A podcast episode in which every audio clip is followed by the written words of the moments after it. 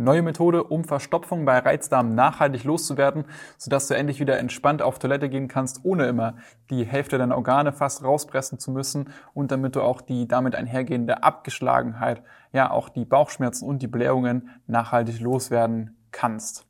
Ja, wenn man im Internet zum Thema Verstopfung loswerden recherchiert, dann findet man ja viele verschiedene Sachen, wie zum Beispiel mehr Ballaststoffe zu sich nehmen, mehr Bewegung in den Alltag integrieren, mehr trinken, mehr Kaffee oder auch Abführmittel, aber leider funktionieren diese Dinge gerade bei Reizdarm sehr, sehr häufig eben nicht wirklich nachhaltig.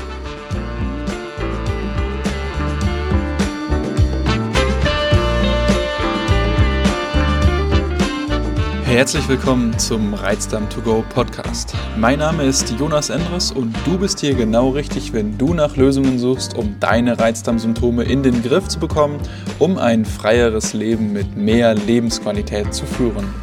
Jede Woche sprechen wir hier über verschiedene Aspekte der Therapie bei Reizdarm, neue Erkenntnisse aus der Forschung und führen Interviews mit Experten. Viel Spaß mit der heutigen Folge.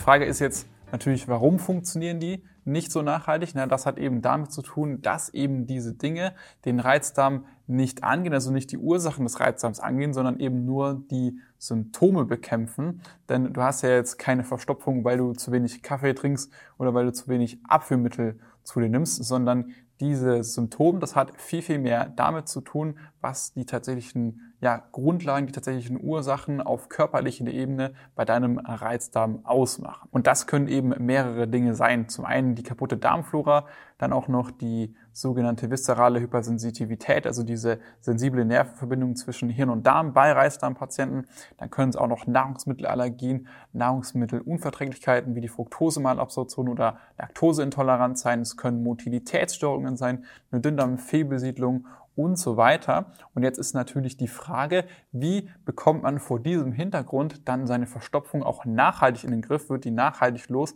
wenn man an Reizdarm leidet. Und dafür musst du die folgenden vier Schritte befolgen. In Schritt Nummer eins musst du erstmal herausfinden, woher denn die Verstopfung bei dir überhaupt kommt.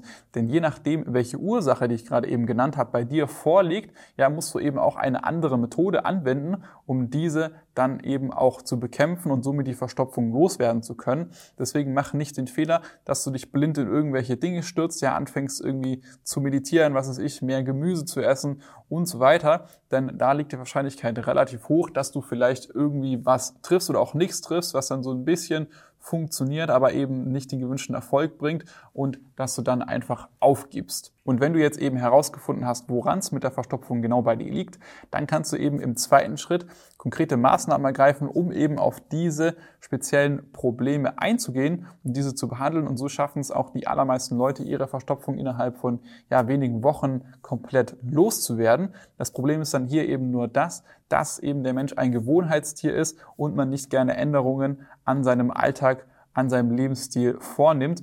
Und gerade bei Reizdarmpatienten gibt es dann hier eben das Problem, dass wenn man es dann mal geschafft hat, seine Symptome nach mehreren Jahren oder mehreren Monaten mal ja, in den Griff zu bekommen, dass man diese dann nicht mehr hat, dass man sich dann eben daran sehr schnell gewöhnt und sich dann denkt, ah ja, okay, jetzt kann ich ja diese Dinge wieder weglassen, weil jetzt läuft's ja. Ne? Und das Problem ist hier eben das, dass die Symptome ja nur weggegangen sind, weil man eben diese konkreten Methoden befolgt hat, die diese Symptome eben in Schach halten. Deswegen solltest du im dritten Schritt nochmal an diese Methoden herangehen und gucken, inwieweit du diese lockern kannst, damit du deine Symptome immer noch zu deiner Zufriedenheit im Griff behalten kannst. Denn das sorgt eben dafür, dass diese für dich leichter beizubehalten sind und dass du eben deine Verstopfung auch nachhaltig im Griff bekommen kannst, beziehungsweise auch die anderen Reizdarmsymptome, die du da ja zusätzlich noch hast.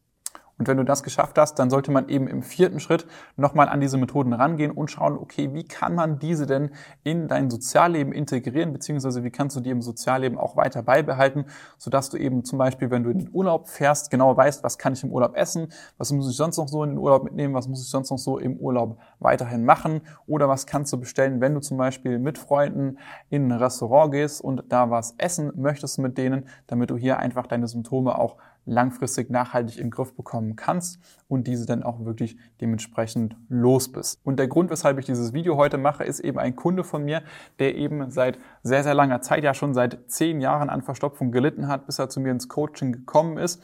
Er ist damals auch von Arzt zu Arzt gerannt ja, mit seinen Beschwerden. Und selbst nachdem er ja schon mehrere Jahre daran gelitten hat, hat er einfach von den Ärzten immer nur noch Abführmittel verschrieben bekommen. Und sowas macht mich natürlich immer sehr, sehr traurig, gerade wenn ich dann auch noch höre, dass er sich dann damit eben zufrieden gegeben hat und jede Woche sich einen Einlauf verpasst hat, damit er eben noch ganz normal auf die Toilette gehen konnte.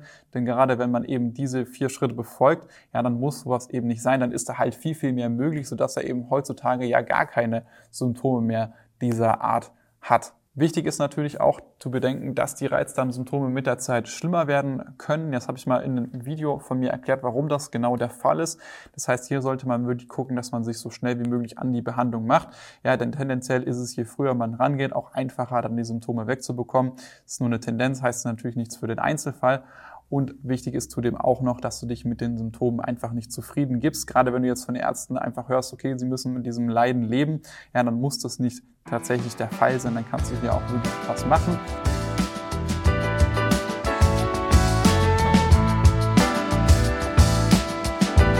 Vielen Dank fürs Zuhören. Wenn du mehr darüber erfahren möchtest, wie du deinen Reizdarm loswerden kannst, um ein freieres Leben mit mehr Lebensqualität führen zu können, dann klicke jetzt auf den Link in der Podcast-Beschreibung oder gehe auf jonasendres.de/slash Termin und buche dir einen Termin für eine kostenlose Symptomanalyse. In diesem 45-minütigen Gespräch analysieren wir gemeinsam deine Situation und erstellen einen individuellen Schritt-für-Schritt-Plan, wie du deine Reizdarmsymptome nachhaltig loswerden kannst. Denk bitte daran. Wenn du dich nicht um deine Gesundheit kümmerst, wird es mit der Zeit von alleine nicht besser werden. Ich habe bereits einigen Menschen in Deutschland dazu verholfen, ihre Reizdarmsymptome so weit zu lindern, dass diese wieder ein freies Leben mit mehr Lebensqualität führen können. Und wenn du wissen willst, ob das auch für dich möglich ist, dann sichere dir jetzt einen Termin unter www.jonasandres.de/termin.